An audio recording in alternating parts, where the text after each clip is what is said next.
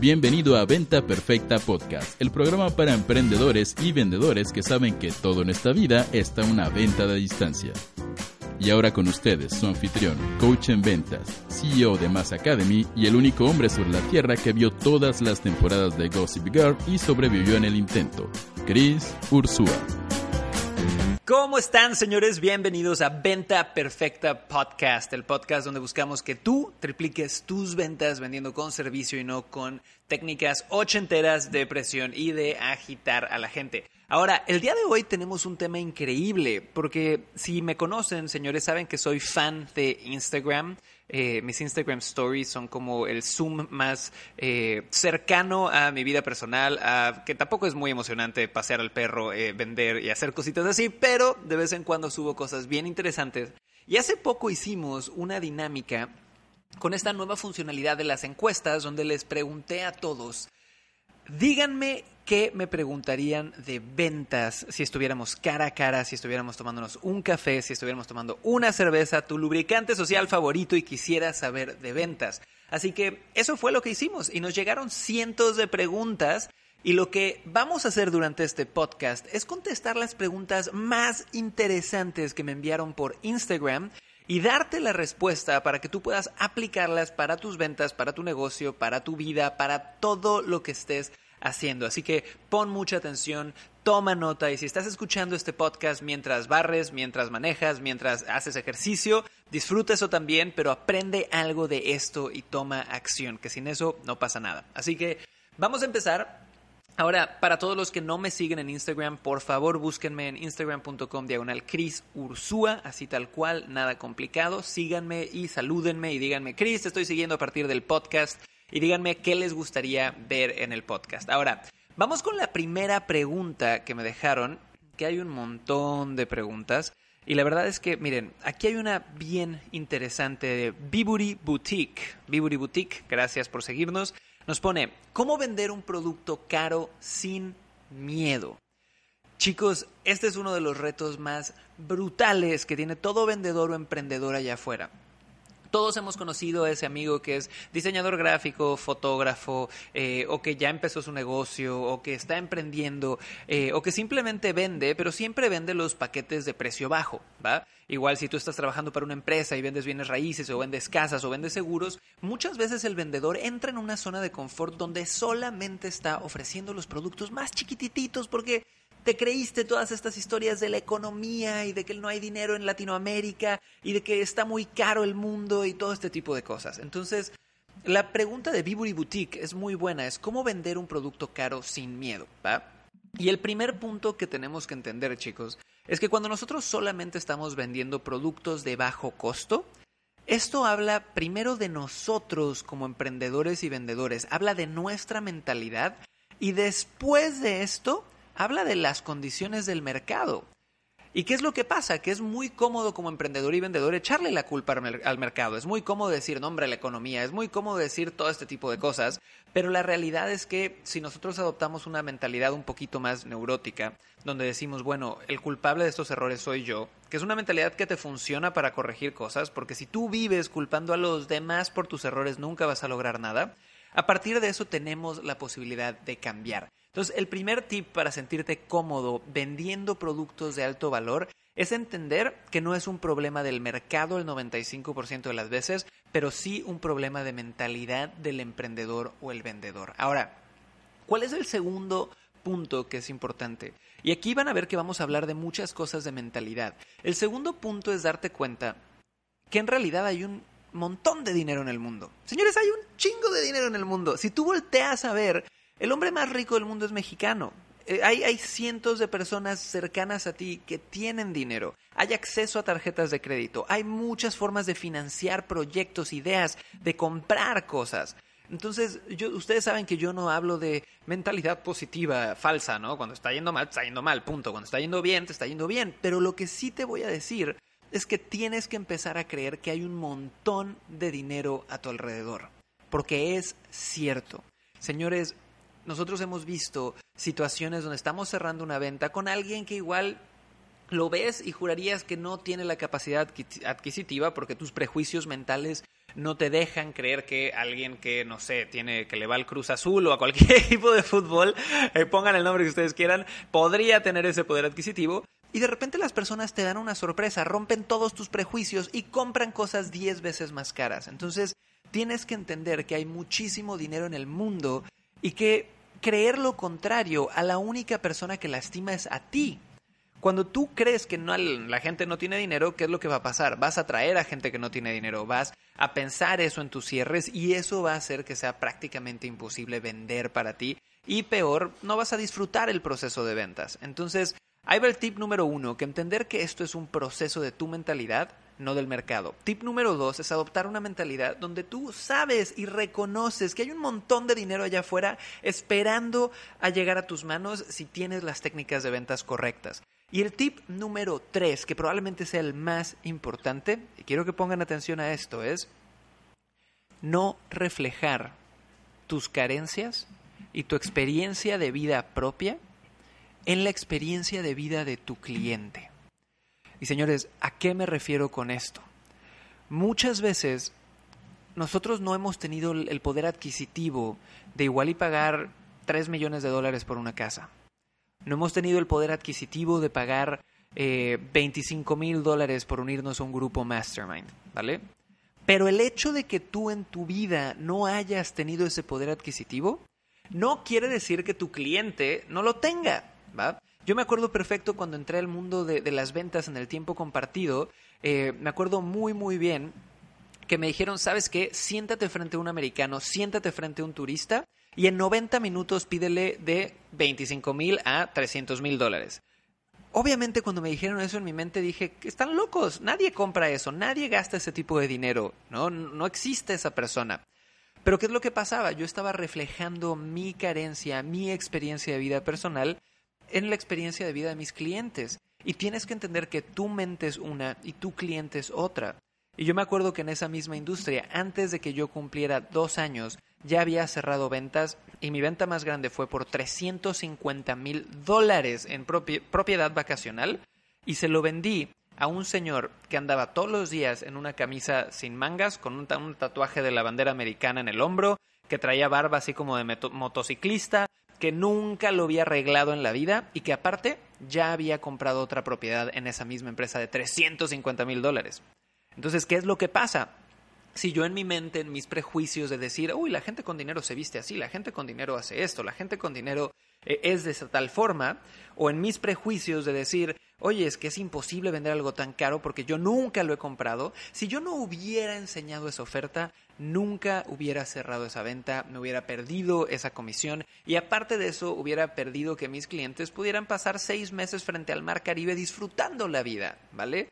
Entonces, chicos, la misión de sobrepasar tus propios límites mentales es más una responsabilidad por generar impacto, porque la gente que está frente a ti disfrute más la vida con tus productos, con tus servicios y los transformes, que incluso una necesidad personal de hacer dinero. Y tenemos que entender eso. Así que eh, Boutique, gracias de verdad por eh, poner esa pregunta que creo que es muy importante a todos los chicos que nos están escuchando aquí. Espero que entiendan la importancia de estos puntos. Y de nuevo, si tienen dudas, síganme en instagram.com diagonal Cris. Díganme, Cris, estuve hoy escuchando Venta Perfecta podcast y desde ahí te sigo. Sería un honor verlos. Ahora, vamos a la pregunta número dos. Uy, hay un montón de cuál elegir. Eh, miren, esta está muy buena que nos la manda Rosy Acosta 86. Rosy, ¿cómo estás? Te mando un abrazo enorme, gracias por seguirnos. Y nos pone, Chris, con muchos signos de exclamación, ¿podrías enviarnos más tips y ejercicios de control emocional? Soy nueva en este camino de ventas. Entonces, chicos, esta pregunta de hecho se me hace muy acertada. Normalmente la gente que está entrando al mundo de las ventas te preguntan las mismas tres cosas. ¿Cómo traigo más clientes? ¿Cómo cierro más ventas? ¿Cómo mm, salgo de una mala racha? ¿no? Pero aquí Rosy hace una pregunta bien inteligente que dice, ¿podrías enviarnos más tips y ejercicios de control emocional? ¿Va? Ahora, Primero hay que hablar de por qué esto es importante. Que si Rosy lo está preguntando, igual y ya lo sabe, pero muchos de los que nos están escuchando aquí igual y no. Señores, vender es un ejercicio eterno de control emocional. ¿Qué quiere decir esto? Cuando yo estoy vendiendo un producto o un servicio, lo que yo estoy haciendo es un intercambio de energía. ¿ok? Yo me siento frente a otro ser humano y la energía más predominante, sea la energía del vendedor o la energía del cliente o del prospecto, es la que al final del día va a cerrar el trato. ¿Ok? ¿Por qué? Porque si yo tengo una energía positiva, si yo tengo una energía alta que puedo compartir, si yo tengo una energía donde me he preparado y donde puedo comunicar argumentos sólidos para convencer a alguien, pues no voy a caer ante una energía de objeciones, una energía de peros, una energía de problemas. Y la persona que está frente a mí se va a inspirar con mi energía. Y esto de nuevo, chicos, no es energía woo-woo, mística, chamánica, Bob Marley, marihuana, yeye, Playa del Carmen. Esto es energía real, energía biológica, señores. Está comprobado que los seres humanos, a nivel científico, nos alimentamos de la energía de la persona que tenemos a nuestro alrededor. ¿Ok? Si no me crees, ¿qué pasa cuando entras a un funeral? De inmediato tu energía cambia. ¿Qué pasa cuando entras a una fiesta con gente que te ama y te adora? Tu energía cambia, ¿ok? Es lo mismo en un proceso de ventas. Entonces, el primer concepto que yo les daría para, para contestarle a Rosy, para contestarles a todos sobre tips y ejercicios de control emocional es, número uno, ser consciente que nadie quiere hacer negocios con alguien que no los haga reír, que no los haga pasar un buen rato o alguien que no admiren.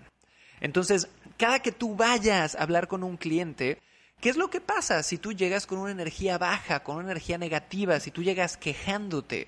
En ese momento tu cliente va a decir, oye, pues probablemente hay alguien más simpático con el que pudiera hacer negocios, ¿no? Probablemente esta persona no, yo no quisiera tenerla en mi vida demasiado tiempo y si le compro, eso quiere decir que va a crecer la relación y lo voy a seguir viendo. Entonces lo primero es darte cuenta eso. Tú tienes que convertirte en alguien que haga sonreír a tus clientes, que le agregue valor a tus clientes y que a partir de eso generes una conexión emocional fuerte con tus clientes.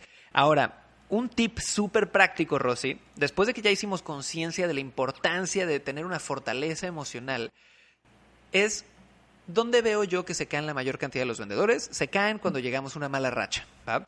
Entonces, una mala racha, chicos, necesito que sepan que es independiente de, lo que, de a lo que te dediques, ¿no? Si tú juegas béisbol, un beisbolista tiene malas rachas. Un beisbolista tiene buenas rachas donde le pega todo, pega mil home runs, y tiene rachas donde no le pega, pero a nada, ¿va? Es lo mismo en ventas. Pero los vendedores juramos que solo nos pasa a nosotros. Entonces, ¿dónde vas a necesitar tu control emocional, fortaleza emocional?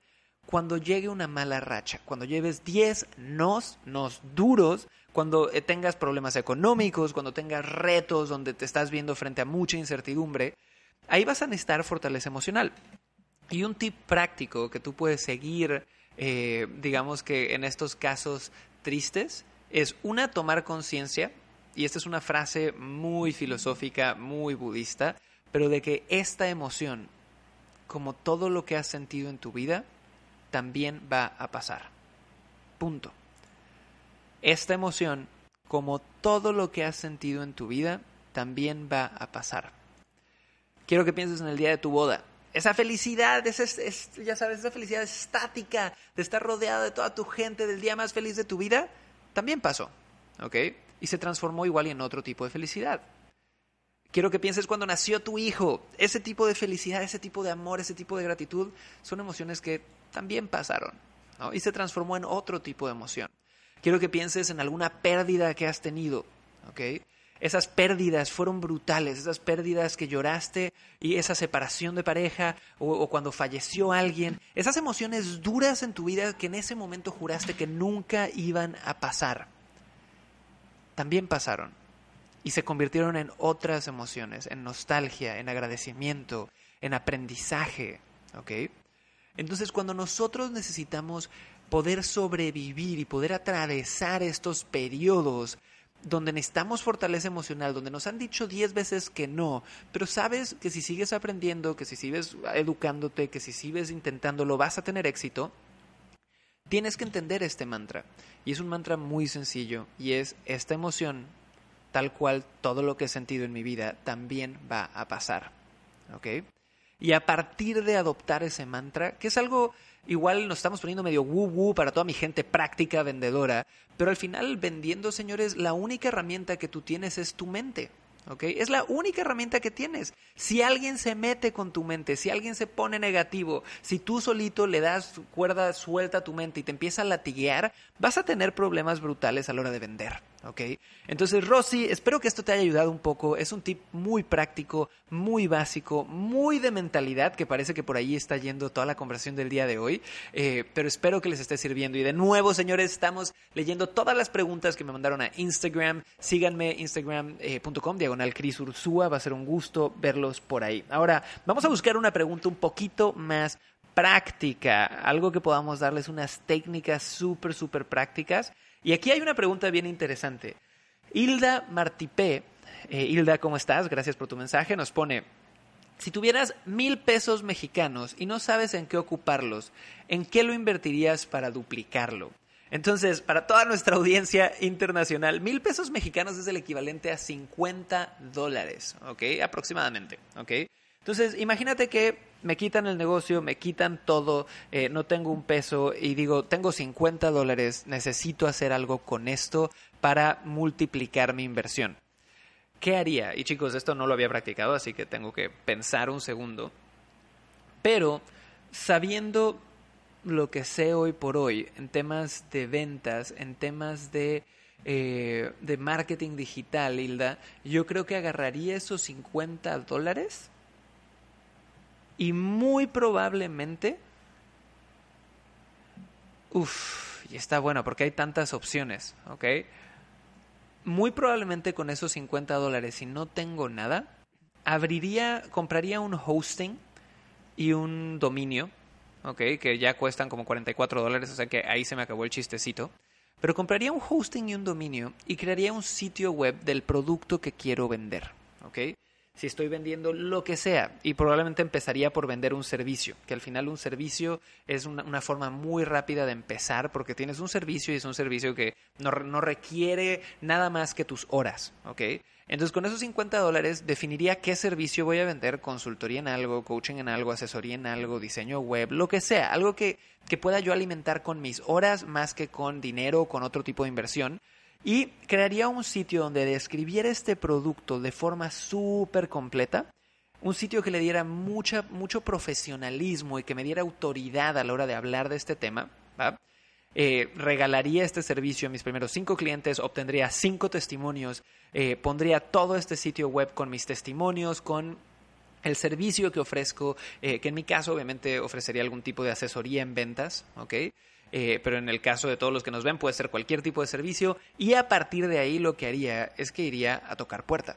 ¿okay? Y hay mucha gente que le da miedo esto, pero señores, una de las formas más prácticas, económicas y aparte no solamente prácticas y económicas, una de las más importantes para conocer tu producto y saber qué estás vendiendo es ir a tocar puertas. Y cuando digo ir a tocar puertas es empezar con un Excel, ¿no? Y agarras una tablita de Excel y te metes a Google y pones, bueno, ¿quién es mi cliente ideal, ¿no? ¿Quién es alguien que podría usar mi servicio?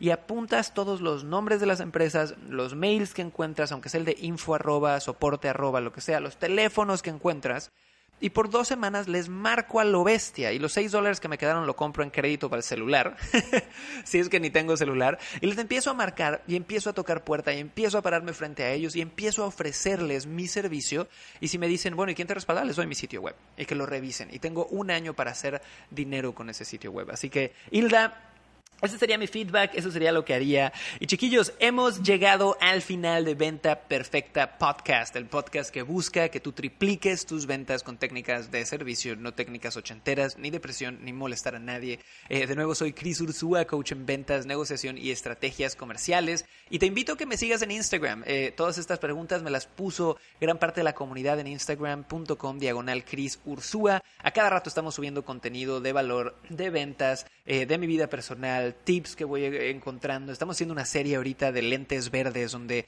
te voy diciendo diferentes oportunidades de negocio, oportunidades de marketing, oportunidades de ventas interesantes que estoy seguro que podrían ser de interés para ti. Ahora, no se te olvide por favor dejarme en los comentarios de este podcast un saludo y quiero también saber de qué te gustaría que hablemos muy, muy pronto. Eh, este es el episodio número 4 del podcast apenas. En el número 3 entrevistamos a Jessica Vázquez, una de las 20 mujeres más poderosas de México, nombrados por uno de los medios más increíbles que renunció a todo y emprendió utilizando Selling for Service. Anteriormente estuvimos hablando en el episodio número 2 con Lalo Suárez también, un estudiante de Selling for Service que es el vendedor número uno de una multinacional de autos que nos reveló todos los secretos atrás de, de una multinacional y de esta industria que es tan mitificada y que hay tantos mitos y cosas raras. Así que les recomiendo que vayan a ver esos episodios, pero antes déjenme un comentario aquí y díganme qué venden ustedes, de qué les gustaría que habláramos, a qué tipo de industria les gustaría que nos metiéramos a rascar todos los secretos. Y ya chiquillos, de nuevo, soy Cris Ursúa, gracias por escuchar Venta Perfecta Podcast y nos vemos en el próximo episodio. Un abrazo.